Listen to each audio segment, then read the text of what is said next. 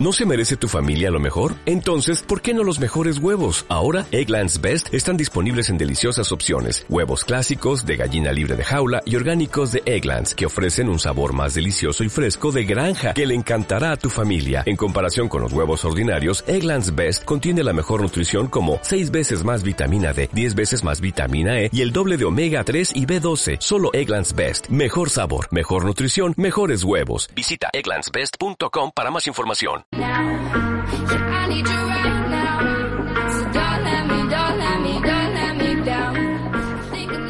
12 y 31 minutos de la mañana.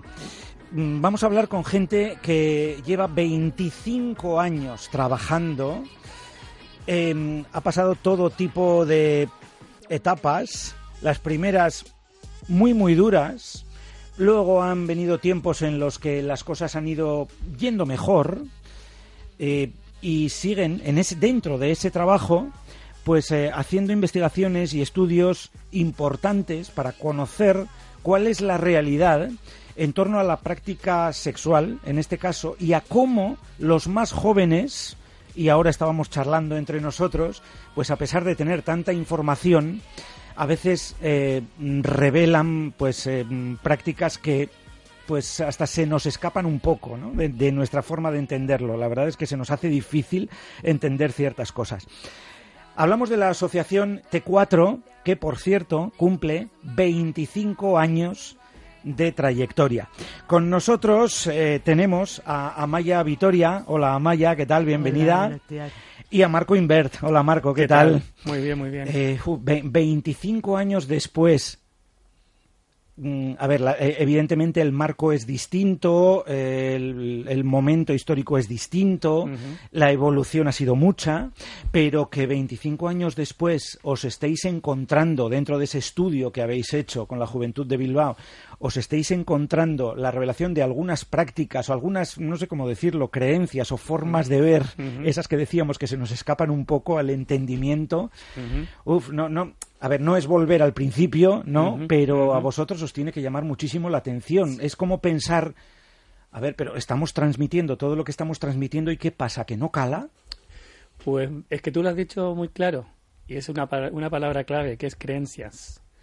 Y de hecho, uno de los grandes problemas que hemos tenido en lo que es la prevención, y yo creo que también hay que hacer como un juicio de valor y en ese sentido yo creo que a nivel estatal hemos pecado o hemos quizás fallado y fue el volcar la prevención muy desde un enfoque clínico y olvidarnos de lo básico, eh, que es la mm. sexualidad. O sea, estamos, yo creo que eso lo hemos olvidado por muchos años y es que estamos hablando de enfermedades de transmisión sexual.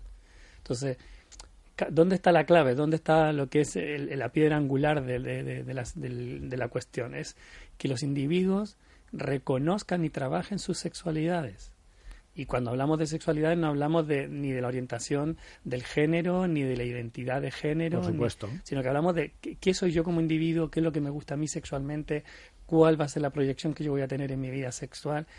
Y dentro de eso, eh, empezar a incluir eh, cuáles son mis cuidados, cuáles son mis escalas de valores, cuáles son mi, mi, percepción de riesgo. Y yo creo que eso es lo que ha cambiado. O sea, en los comienzos del VIH, obviamente por el miedo, la muerte, eh, la la no cronicidad de la enfermedad, del hecho de que muriera mucha gente, claro, eso es un factor. Tú sabes que el ser humano actúa por un instinto de supervivencia y, el tema de la muerte es algo que acojona y que en el fondo a cualquiera le hace, no sé, pues, vestirse como un condón. Pero claro, luego ha cambiado, ha llegado el tema de los tratamientos, se habla de la cronicidad, se habla de una calidad de vida normal. Entonces, al final, son tantos los mensajes y mm. son tantas, digamos, eh, las distintas visiones que se tiene de una misma realidad. Y claro, y eso también ha ayudado y ha influido en alimentar ese no trabajo en, lo que es la sexualidad. Y yo creo que justamente T4, uno de los cambios grandes que hicimos, porque esto es una cosa que la venimos pensando hace ya más de siete años y que se pragmó ya, digamos, el 2015, y es el tema de justamente hablar de sexualidad, trabajar la sexualidad, ir a, qué piensa el individuo, cómo vive su sexualidad cada individuo, independientemente de su orientación, independientemente de su estatus, independientemente de su, de su situación ni, social ni económica, sino que de la persona.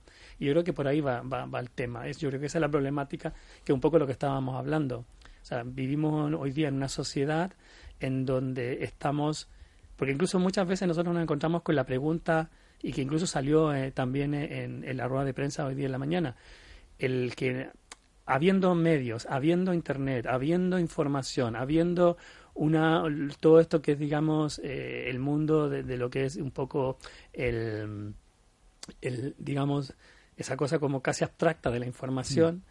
pero claro, al final la hay, pero es que, que la haya no quiere decir que seas bien recepcionada o que el mensaje se entienda bien.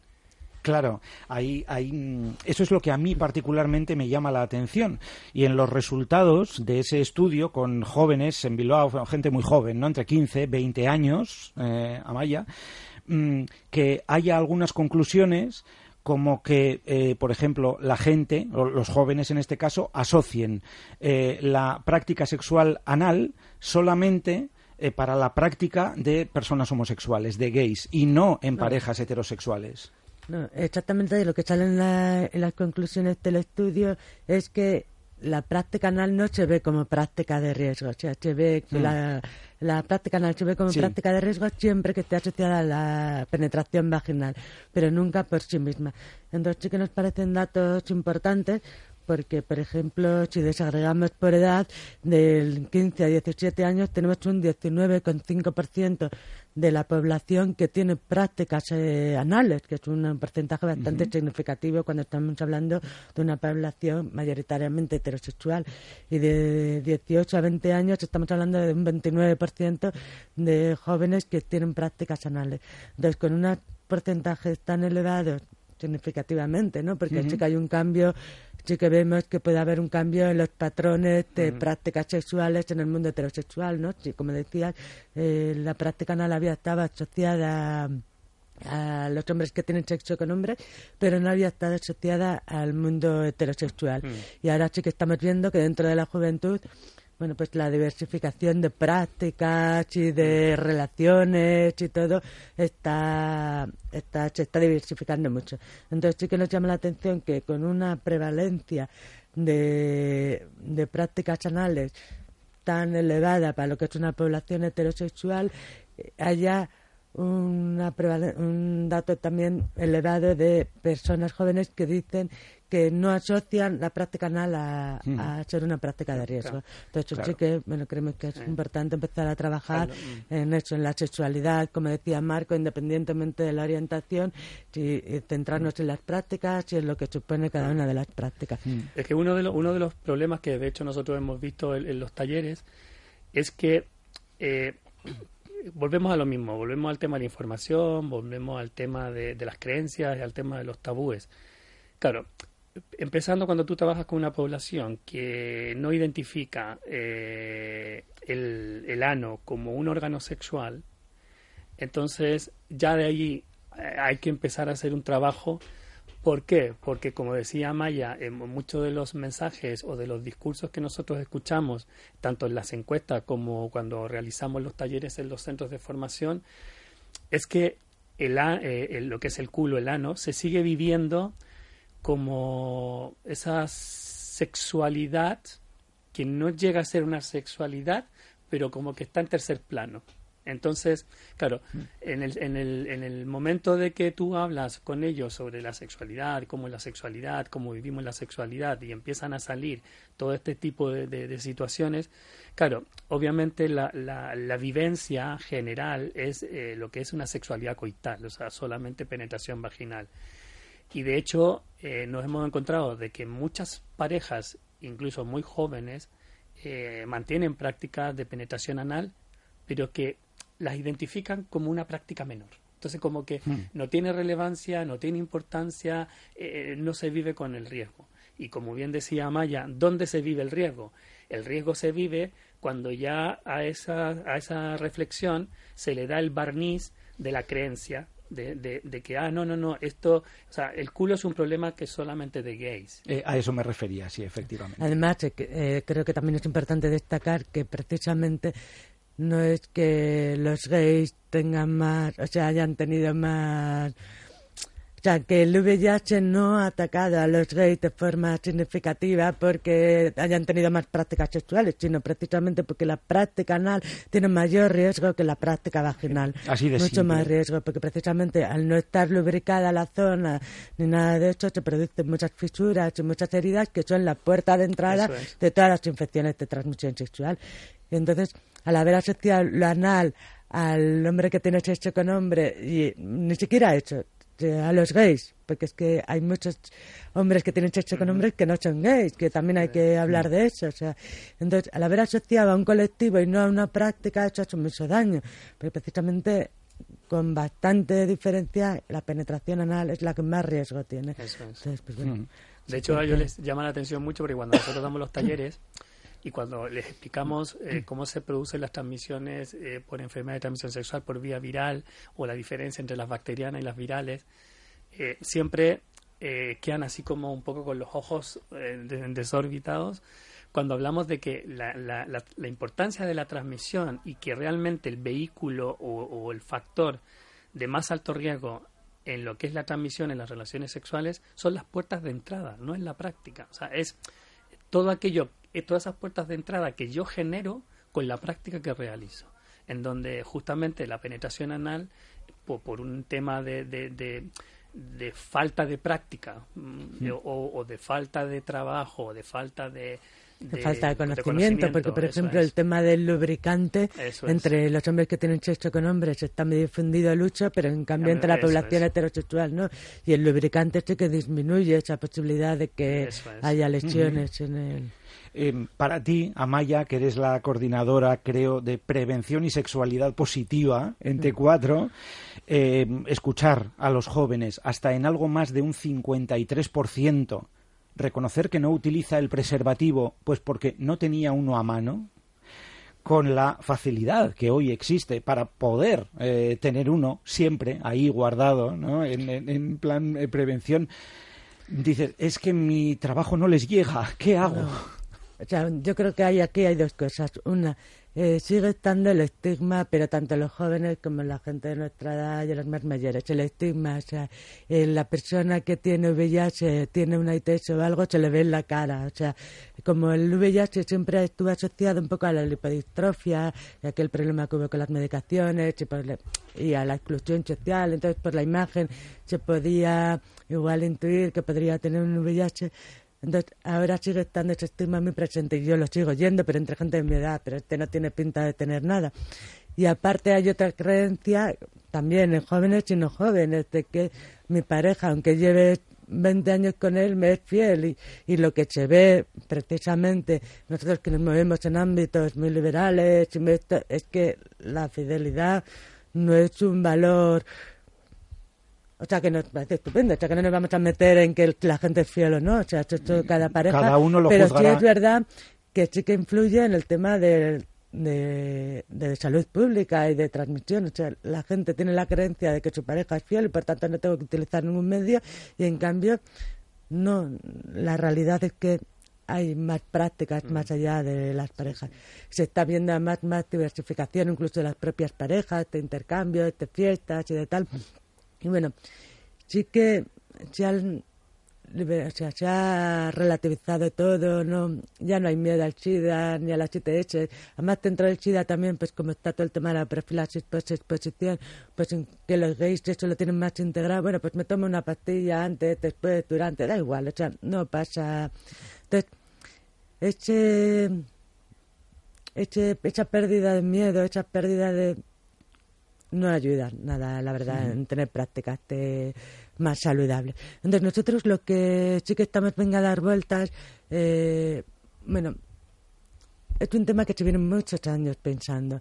Yo vengo del Ministerio, estuve primero en el Plan Nacional del SIDA, luego estuve en el Gobierno Vasco en Salud Pública, y sí que es un tema que se ve desde hace mucho y que las ONGs también lo están empezando a decir. La prevención clásica no funciona, siempre ha estado asociada un poco a lo que se creaba desde las políticas. Había grupos epidemiológicos que concentraban las tasas de, de infecciones por tanto, había que trabajar con esos grupos y desde el plano conductual. O sea, ¿dónde estaban las nuevas infecciones? ¿Dónde estaban la prevalencia de casos pues en población homosexual, en población que se inyectaba por vía parenteral y por tanto había que ir a la conducta y hacer que el que se inyectaba por vía parenteral utilizara material higiénico y el que tenía práctica sexo pues utilizara condón. Entonces la mentalidad de las políticas siempre ha sido de la salud pública, como intervenir en la conducta de las personas para que tuvieran prácticas saludable, bueno, ni siquiera saludable, de, no riesgo. Luego ya se empezó, sí que es verdad, también a nivel del gobierno y todo, a ver un poco que todo iba más allá, que como decía Marco, eh, tiene mucho que ver las creencias de las personas, eh, la situación de cada de las personas vitales y que además la sexualidad no es simplemente un tema coital, reproductiva, la sexualidad es la relación entre hombres y mujeres, que va simplemente el hecho de que estemos aquí ya hay mm. sexualidad, porque hay hombres y mujeres que se están relacionando.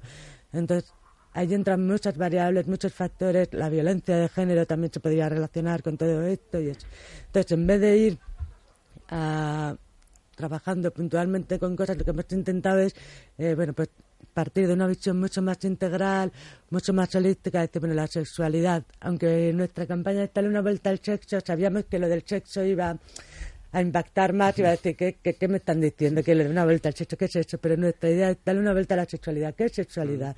La penetración, que es a lo que se ha reducido. No, la sexualidad es mucho más allá y por tanto se pueden hacer cosas, eh, se puede relacionar con las personas, de múltiples maneras de hecho entonces trabajar desde ahí también para que la gente pues bueno aprenda a tener pues una sexualidad una relación entre hombres y mujeres que no tienen que ser ni siquiera parejas o sea, pueden ser amistades simplemente estar pues que sean respetuosas también porque muchas cosas de la violencia de género también tiene que ver con ese vivir la sexualidad ese vivir el cuerpo ese vivir tu cuerpo como mujer tu entonces, lo que queremos es centrarnos un poco en ese tema y nos parece muy complejo, que hay muchas incertidumbres, no hay estudios, no hay...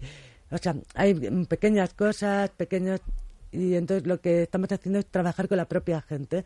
Entonces nosotros trabajamos eh, trabajamos con jóvenes y con ellos también pues a través de la educación sexual, a través de encuestas, a través de algunas actividades que hacemos así un poco diferentes, intentamos hablar con ellos y ver un poco qué hay detrás de todas estas actitudes, ¿no? Porque ahí, por ejemplo, nos hemos enterado también pues de que igual hay mujeres jóvenes que vuelven un poco la tendencia, pero son cosas que hay que decirlas un poco con pinzas, ¿no? Porque también hay que ver qué condiciones hay detrás, pero sí que se veía un poco eh, la vuelta a a que a la mujer joven le gustaba el hombre posesivo, ¿no? El que diga...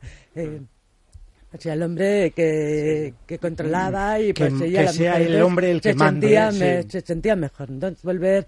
Entonces, eso no están muchos conocimientos y claro, pero es con ellos con quien puedes descubrir cómo poder trabajar. Y por otro lado, eh, tenemos un, grupo de personas también muy difícil de llegar, que es el de hombres que tienen sexo con hombres. Y entonces lo que estamos haciendo es eh, a través de espacios donde ellos están, pues como puede ser Cinegoac, como pueden ser las saunas gays, como eh, hay una actividad que hacen una, una cosa que se llama locas por el bingo. Entonces lo que hicimos fue un locas por el bingo, pero con perspectiva de sexualidad. Pues intentar, desde las cosas que hacen ellos, meter un poco la idea, encontrarnos con ellos y ver por dónde poner las claves. Y ya por último, el otro, el otro grupo de personas con el que estamos trabajando es con la gente que tenemos en nuestros recursos, con, que son personas, la mayoría con VIH, en situación de exclusión social bastante grave y muchos con consumo inactivo. Entonces ahí sí que estamos haciendo un trabajo difícil, pero muy bonito de ver y de asociar lo que es el placer de la droga y el placer del sexo. Y al final son cosas que se pueden cruzar, incluso ver cómo cambiar la gestión de placeres, ¿no? Incluso el cambiar la droga. Bueno, en alguna vez incluso de broma me he dicho, bueno, pues la sala de consumo puede ser una sala de sexualidad, ¿no? que pasen del placer de, de consumir droga al placer de la sexualidad. Pues todo trabajo difícil, pero no, no es una cosa que solamente sea del colectivo de personas, digamos que usuarios de drogas frecuentes, porque de hecho otra de las cosas que se está observando y que de hecho es una cosa que, que marca cierta relevancia en estos últimos años, último año y medio, es por ejemplo que especialmente dentro del colectivo de hombres que tienen sexo con hombres, eh, la droga sigue están, eh, ocupando un espacio cada vez más Y ya no solamente desde, la, droga por la droga, sino que la droga directamente asociada al sexo. Como estímulo para el sexo. que es un poco lo que eh, nos comentaba Maya, que también nosotros trabajamos con, con nuestros usuarios y que es lo que se pretende, digamos, también empezar a trabajar con, con lo que es el colectivo. Y otra de las cosas que también eh, es importante, y es una de las cosas que a nosotros nos revela el tema de la intervención en los centros, es justamente desde la creencia el, el, papel que ocupa cada uno en, lo que es las relaciones. Entonces, esta, esta diferenciación entre cómo me vivo yo como mujer, como, como adolescente, eh, con mi pareja, con mi novio, con eh, cómo se establecen las relaciones, eh, en donde eh, vemos que hay ausencia de códigos, ausencia de, de posesionamientos, ausencia de, incluso de valorización, es decir, de yo marcar eh, muchas veces lo que quiero o lo que no quiero. Y también incluso hemos encontrado situaciones en donde las chicas, incluso desde la sexualidad, son manipuladas o son como una moneda de cambio, incluso hasta para conseguir droga. Entonces, cosas que de repente, todas esas cosas, y como decía Maya, y eso es lo bueno que tiene, yo creo, este programa, es que es una actividad que nos permite conocer la realidad. Y la realidad desde ahí, de donde de donde, de donde nace y de donde se genera, que es eh, en, ese eh, grupo de jóvenes eh, que son jóvenes con unas características y con unas circunstancias, pero que te están dando, que, que tú les estás sacando información y que te permiten ver lo que es su entorno, su realidad, sus costumbres, sus códigos, porque cada momento, cada, cada década, cada periodo tiene sus propios códigos y, claro, y tú ahí vas viendo, hostia, esto es lo que se está moviendo. Efectivamente. Pues con los datos de ese estudio, con los jóvenes de Bilbao eh, y esa campaña mm, de darle la vuelta al sexo, em, pues diríamos que la Asociación T4 comienza el recuerdo de estos 25 años y las celebraciones de estos 25 años de historia para las que pues nos tendremos que citar en otra ocasión, ¿eh? Eh, ya solo para hablar de esas celebraciones, de qué es lo que en T4 habéis preparado, porque va a haber jornadas, eh, talleres, celebraciones alrededor del Día del Orgullo, del 28J, en fin, van a ser muchas las cosas que van a venir, así que merece la pena otra cita solo para hablar de eso. Amaya, Marco, Escarricasco, muchas gracias por haber What if you could have a career where the opportunities are as vast as our nation, where it's not about mission statements, but a shared mission? At U.S. Customs and Border Protection, we go beyond to protect more than borders, from ship to shore, air to ground, cities to local communities. CBP agents and officers are keeping people safe. Join U.S. Customs and Border Protection and go beyond for something far greater than yourself. Learn more at cbp.gov/careers.